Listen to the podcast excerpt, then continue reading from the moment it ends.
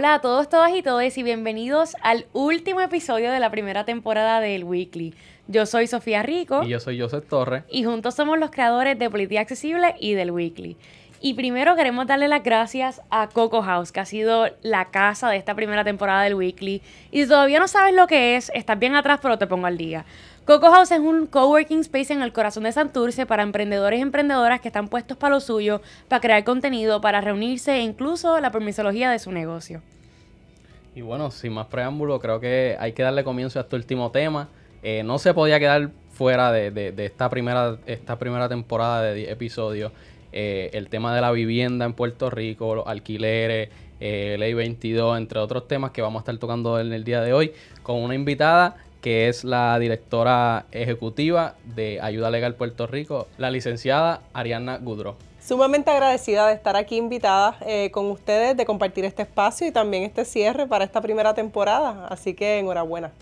Gracias, Ariana. De hecho, Joseph y yo, este es un tema que desde antes de empezar el podcast queríamos discutir. Así que pienso que es perfecto que estés aquí para explicarlo. Pero antes de eso, quisiera que le dieras a nuestra audiencia una breve descripción del trabajo que has hecho desde Ayuda Legal, qué es Ayuda Legal y sí, un poco más sobre ti.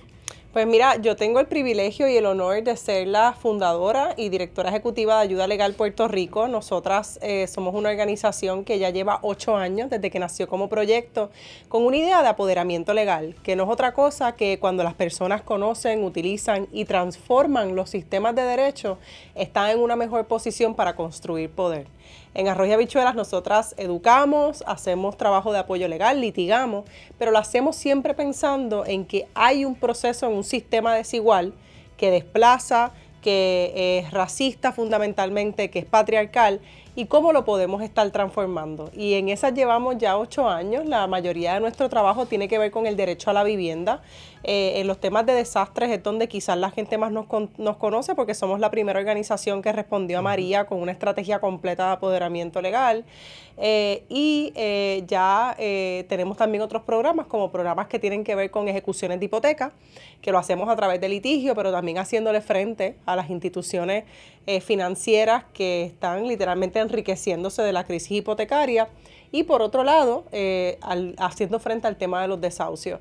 Todo esto que tiene que ver con desplazamientos y qué mejor sitio de hablarlo que Santurce mismo, ¿no? donde nosotras estuvimos. Yo soy abogada de derechos humanos, soy abogada de primera generación, lo que significa que soy la primera persona en mi núcleo familiar en ser abogada y eso es algo que compartimos. Yo diría que el 90 y pico por ciento de las personas que estamos en Ayuda Legal Puerto Rico somos personas, somos mujeres y somos además abogadas de primera generación. Y eso está bien ligado al trabajo que estamos haciendo eh, eh, de apoyo legal comunitario. Le pregunto, antes de entrar en, la problemática de las viviendas mayormente, vamos a enfocarnos un poco en los alquileres. Eh, ¿Cómo es ahora mismo ese, ese, ese, cómo usted ve ese panorama de los alquileres? Porque también es una problemática que a medida que obviamente aumenta el costo de la, de las viviendas para eh, comprar, pues los alquileres también aumentan. Eh, ¿cómo, ¿Cómo también ayuda legal ha logrado o si ha logrado ayudar de, de alguna manera o contribuir a, a, a, fortalecer o luchar contra esa, esa, esa, alza de alquileres. Sí, mira, el tema de alquileres tiene que ver mucho con esta idea eh, eh, imperante en Puerto Rico y en otras partes del mundo de que cuando las personas se van desarrollando, las personas van eh, de lo menos hacia lo más, esas ideas del progreso, ¿verdad? Y decía pues que lo menos pues es ser vivir alquilado y que eventualmente tú llegas a tu casa. Sabemos que en el Puerto Rico de hoy, en el mundo de hoy, eso no es realidad por la inflación, el desempleo, la, todo lo que está pasando, el fin del mundo que nos tocó vivir. Pero además el tema de los alquileres nos permite visibilizar algo que está pasando, al menos una tercera parte de la población, una tercera parte de las unidades en Puerto Rico se alquilan.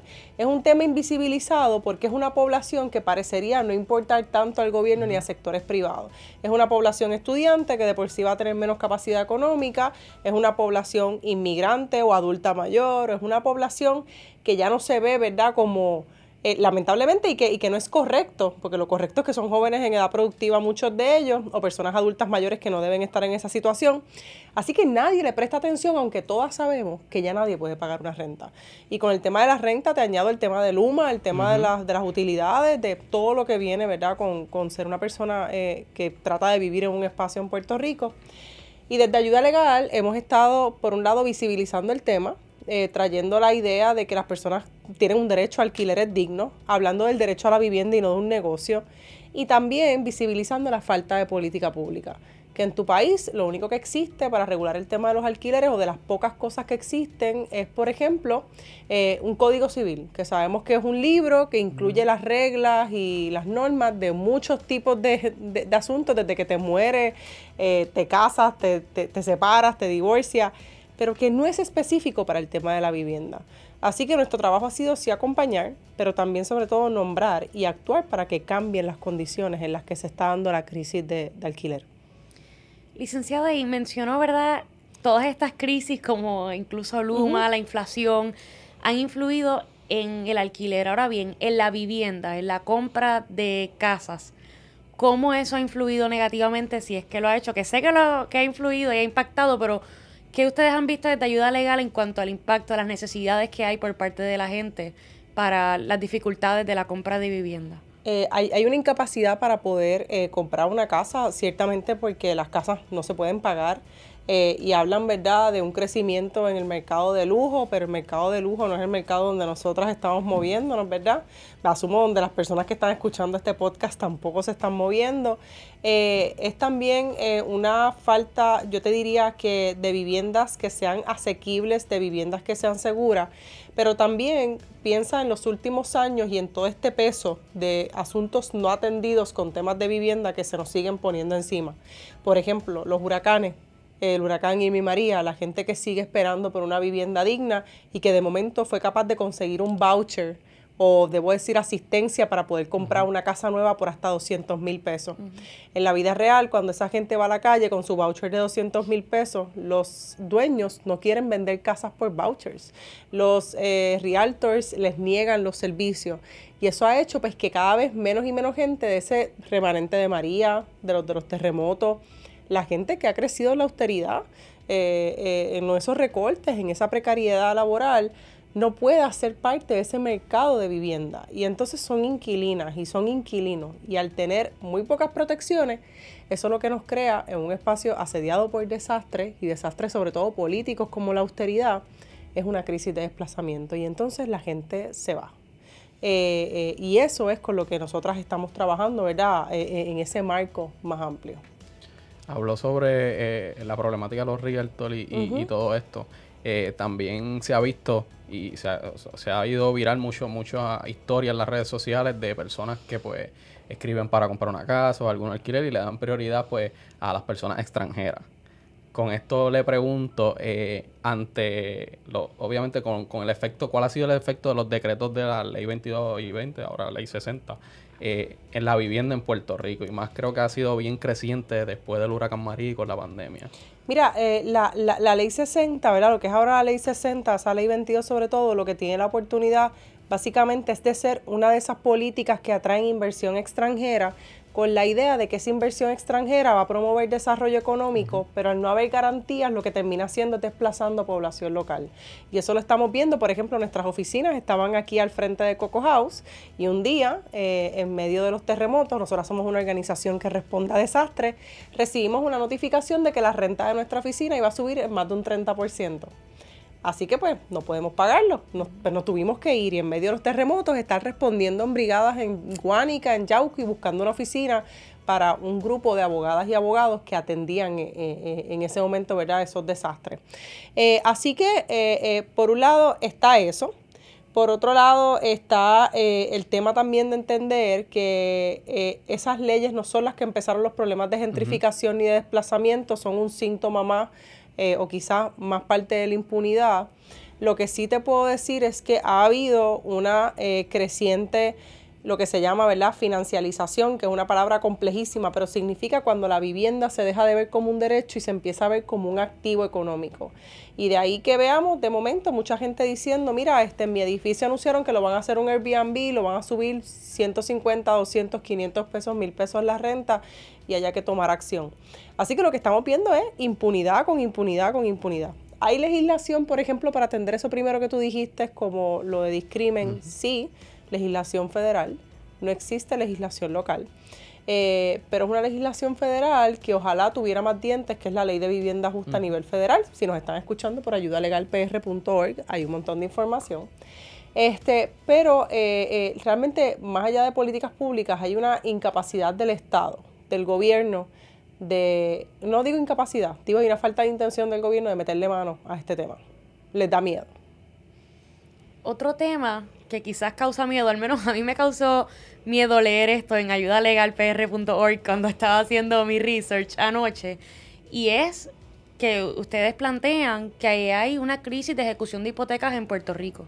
Y yo quisiera que abundaran un poco de eso porque quizás no es algo de lo que se habla lo suficiente, diría yo. Sí, mira, cuando nosotros usamos la palabra crisis, la usamos quizás pensando en que es la palabra que todo el mundo entiende. Pero las crisis son coyunturales, son temporeras, son de momento. Y yo digo que aquí nadie en Puerto Rico puede pensar que el tema de lo que está pasando con vivienda es una cosa que de repente está pasando y hay que atender. Es literalmente, por así pensarlo, un proceso de catástrofe sostenido con el tema de la vivienda en el país. Yo no creo que, no, que, haya una persona en Puerto Rico, más allá de estos sectores eh, bien, bien, bien exclusivo, que el clandestinaje de su conciencia, que esté pensando, ¿qué yo voy a hacer cuando me llegue la próxima factura de luz? ¿O qué yo voy a hacer si de momento se me daña la comida? ¿Cómo yo voy a, completar para la renta o cómo yo voy a completar para la hipoteca? Y como abogadas de derechos humanos sabemos que no es cierto eh, lo que dicen por ahí de que la gente pierde la casa porque quiere y la gente llega con mucho miedo, llega con mucha vergüenza, eh, llega bien estigmatizada porque a ti te enseñaron que la casa era primero y la gente no habla del hambre. Eh, tú puedes hablar de lo que sea, pero la gente no habla de esa necesidad económica. Es algo que nos enseñaron que está mal visto, que no se hace. y una de las cosas que vemos con la crisis hipotecaria, pues es lo mismo. La gente llega y muchos adultos mayores ¿verdad? Porque son personas que en su momento pudieron comprar una casa. Eh, y te dicen, yo dejé de pagar las medicinas, yo dejé de pagar este eh, todo, y entonces pues ya no puedo pagar la hipoteca. Y entonces del otro lado está la banca. Y cuando digo la banca, digo pues las instituciones financieras, conocemos los, en Puerto Rico quedan tres bancos, pero también pensar en ese mercado secundario, esos mismos que también son buitres, que hoy tú haces una hipoteca y ya mañana ese pagaré, ese documento que tú firmaste ya está en un mercado secundario fuera de Puerto Rico enriqueciendo a no sé quién.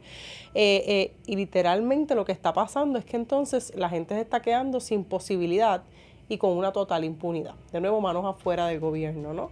Eh, así que sí, vemos un aumento en el número de ejecuciones de hipoteca, vemos que han habido este, algunos intentos, por ejemplo, federales de poner moratorias aquí y allá, también algunos locales, pero no hay nada sostenido, hay mucho parchito. Y es en parte, ¿verdad? Una de las cosas que se dice es proteger el derecho del acreedor. Este, y nos preguntamos dónde está el derecho entonces de la otra parte, que es un derecho fundamental, el derecho a la vivienda.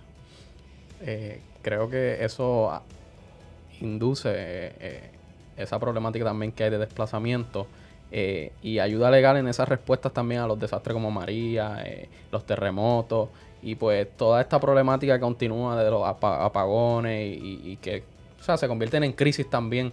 Eh, en al menos en el sur de Puerto Rico, que vemos que, porque casi siempre pues somos medio metrocentristas, o sea, nos enfocamos nada más pues en San Juan, todo lo que está para acá, para el norte.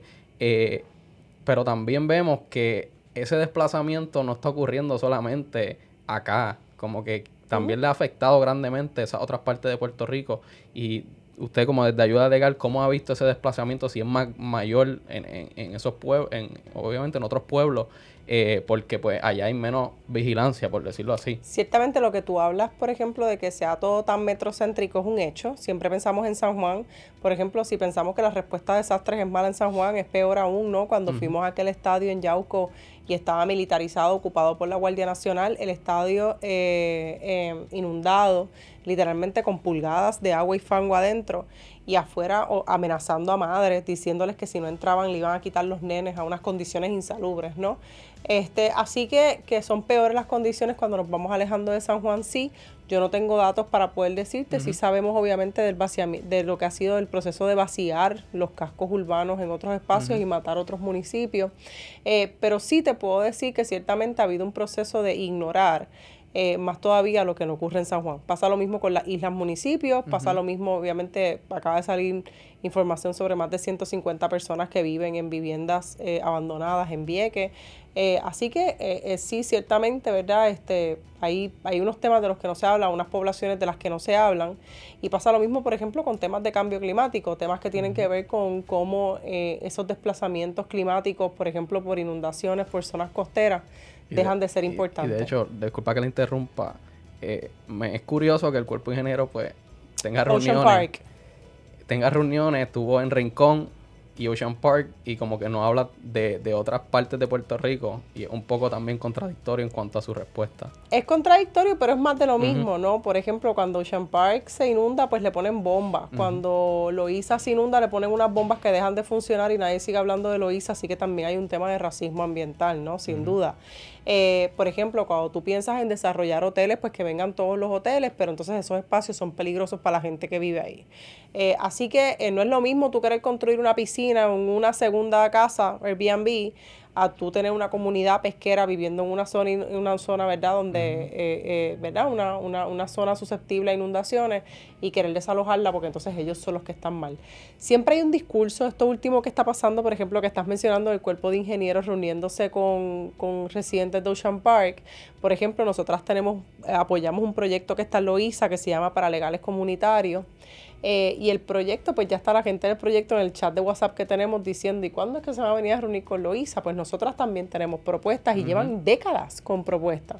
Eh, pero es menos prioritario, ¿no? Así que te digo que por eso es que no es que hay una falta de capacidad solamente, hay una falta de intención. No es que el gobierno está ciego ante la crisis de vivienda, es que el gobierno le guiña el ojo a unos sectores y a otros no. ¿Y qué debe hacer el gobierno? ¿Debe presentarse alguna legislación en particular para atender estos temas. Yo, ¿verdad? Le pregunto, ¿qué debe hacer en cuanto a... ¿Deben plantearse alguna orden ejecutiva? ¿Debe plantearse legislación? El gobierno debe gobernar. El gobierno debe eh, gobernar y gobernar significa fiscalizar y también significa rendir cuentas. Eh, nosotras eh, vivimos en un espacio colonial, en un espacio que ciertamente, ¿verdad?, donde la participación ciudadana por definición a nivel internacional pues está limitado eh, y tenemos un problema brutal y terrible con un gobierno que no quiere asumir su responsabilidad y es que a nivel internacional se reconoce que el gobierno, el Estado, es el principal responsable eh, de proteger y de garantizar los derechos humanos. Ahora mismo en Puerto Rico, por ejemplo, temas como educación, temas como salud, ahora mismo se habla de un colapso del sistema de salud que yo creo que no es sorpresa para nadie, aunque cada vez actuamos como si todo esto fuera una sorpresa, viene un evento atmosférico y no importa el que sea. Tú estás en tu casa preparándote para que tú vas a perder tu compra si tú no tienes una planta. Y no es normal que la gente viva así existe una cosa, ¿verdad? hablaba el cantante Víctor Jara, el cantautor Víctor Jara hablaba de ese derecho a vivir en paz. La gente tiene derecho a vivir en paz. Tú no puedes vivir todo el tiempo asediado, pensando qué va a pasar con este préstamo. Hablábamos ahorita fuera de cámara, mencionaba alguien el préstamo estudiantil, pues el préstamo estudiantil y después con qué yo lo voy a pagar y después dónde yo voy a trabajar y las condiciones laborales serán buenas o no serán buenas eh, y después dónde es que yo voy a vivir, voy a conseguir una casa, no la voy a conseguir. La gente no debe tener que pensar así. Nosotras hemos normalizado que tú vivas así, que ven un evento y tú estés pensando, yo no sé en cuánto tiempo, no importa lo bobo o lo catastrófico que sea, Dios no lo quiera, tú estás pensando que tú no sabes qué tú vas a hacer.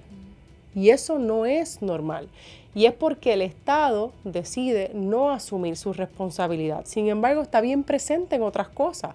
Está haciendo congresos y charlas de Ley 22, está haciendo invitaciones, están haciendo campañas de Puerto Rico como un espacio para turistas. Ahora somos, qué sé yo, la Isla Aventura o algo así. Eh, lo, lo traigo porque el gobierno se tiene que poner a gobernar. Y gobernar no es no interferir con los derechos de la propiedad, que es lo que siempre escuchamos, por ejemplo, cuando vemos las protestas. ¿Qué es lo que te dicen los policías? Yo estoy aquí para garantizar la propiedad. No, usted no está aquí para garantizar la propiedad, ese no es su rol.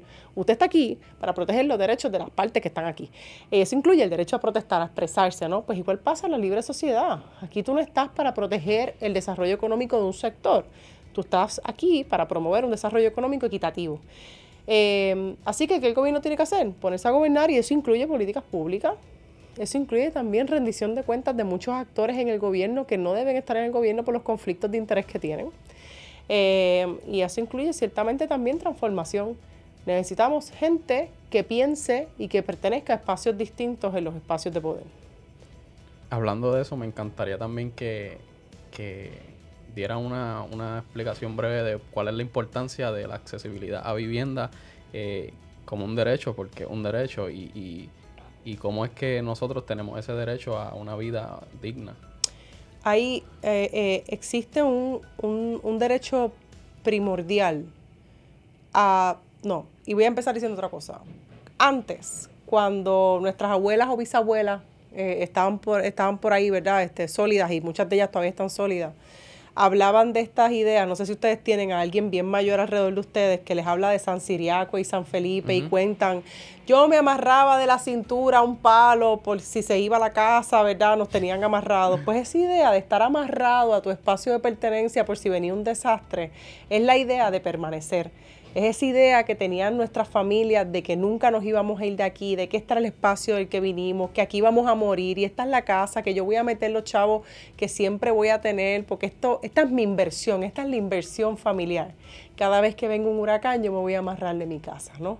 Eh, y en Puerto Rico nosotras llevamos décadas, las que crecimos en la crisis de austeridad, 2006 para acá, que esta ha sido nuestra vida de juventud o nuestra vida adulta o nuestra vida de crianza, dependiendo qué edad tengan, eh, hemos vivido siempre con la idea de que un día nos vamos a tener que ir aceptando y normalizando que un día nos vamos a tener que ir. Y el derecho a la vivienda habla del derecho a permanecer, del derecho que tiene la gente no a quedarse porque es un principio político, sino a tener las condiciones para que tú te puedas quedar.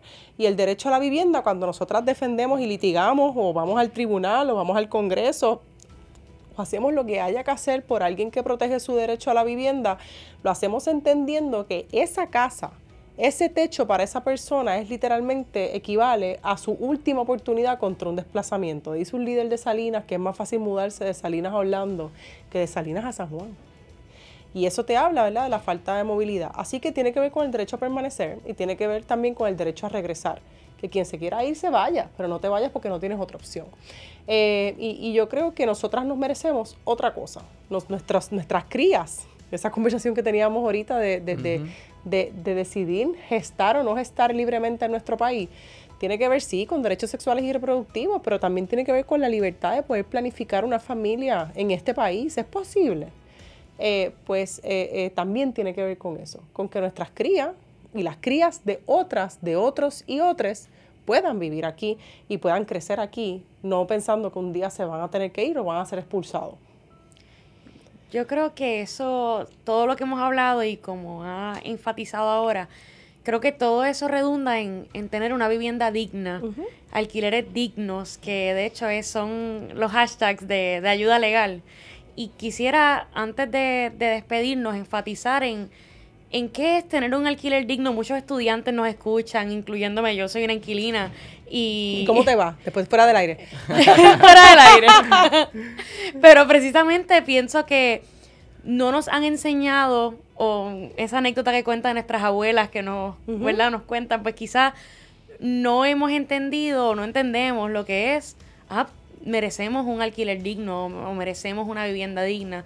Así que antes de, de despedirnos, quisiera que enfatizar en eso, en qué es vivir dignamente. Claro que sí, mira, eh, y eso tiene una razón de ser. Eh, como principal estratega de ayuda legal Puerto Rico, eh, a mí me toca el trabajo de narrativa. Cómo decimos las cosas, qué decimos, cuál es la estrategia de política pública. Y una de las cosas que a mí siempre me ha chocado mucho es que siempre nos detenemos en el no. No a los desalojos, no al alza de Luma, no, a, no al gobierno. Pero los no no nos ayudan a imaginar cómo transformamos. Y cuando tú estás acompañando a un cliente en un proceso de litigación o cuando tú estás abogando, tú tienes que llevarlo a cómo tú ves ganar. ¿Qué es ganar para ti? Porque esa pregunta es bien personal, pero también es una pregunta colectiva. Así que todos nuestros programas tienen nombres que son en la afirmativa.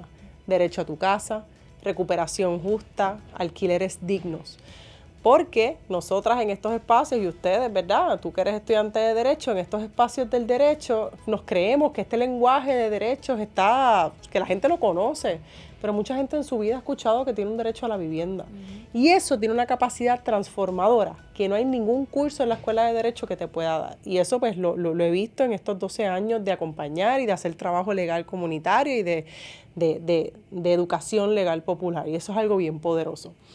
Eh, ¿Qué es alquiler digno? Mira, un alquiler no te sientas segura, que sea una renta asequible, donde a ti no te suban la renta teniendo un contrato, donde las condiciones sean adecuadas, donde tú no estés debajo de una filtración o con plaga. Es un espacio donde tú tengas derecho a tu intimidad. Una persona que alquila no es una persona que está sujeta a que de repente en cualquier momento la casera o el casero entre o que tú sospeches que entre. Nosotras hemos tenido caseros que les piden certificado de matrimonio a las inquilinas mujeres para poder llevar personas a su casa, que le chequean qué ropas lavan en la lavadora para ver si tienen parejas, que se les meten en los cuartos. Hemos tenido casos donde hay señalamientos de agresión sexual por parte de caseros a cambio de pagos de renta. Así que literalmente es un espacio donde la gente tenga derecho a vivir en paz. No es nada más que las ventanas cierren y que el inodoro baje cuando tú quieres que baje. Es literalmente que tú no vivas ahí con miedo a que la persona que te está alquilando te puede hacer daño o te puede sacar a la fuerza. Y es un espacio donde, por ejemplo, exista un contrato que sea justo, que tú tengas la capacidad de negociar. Nosotras atendemos muchas estudiantes también. Este, la mayoría fuimos o somos o son inquilinas en Ayuda Legal Puerto Rico, así que compartimos también parte de esa historia eh, y por eso la importancia de nombrarlo. Eh, y para eso, pues siempre pues acudir a Ayuda Legal Puerto Rico, dar los likes en nuestras redes sociales. Nuestras redes sociales siempre necesitan amor. Nuestras mamás nos siguen, se ponen bien felices cuando las páginas crecen. Que sigan ayudalegalpr.org. La página recibe dos millones de personas al año. Tenemos nuestros hotlines que funcionan para temas de vivienda y eso lo lleva a ustedes a los abogados y a las abogadas de ayuda legal. Y ciertamente la única herramienta de chat todos los días, todo el día, hay una abogada de verdad, una persona carne que gratuitamente da información legal a través de ayudalegalpr.org.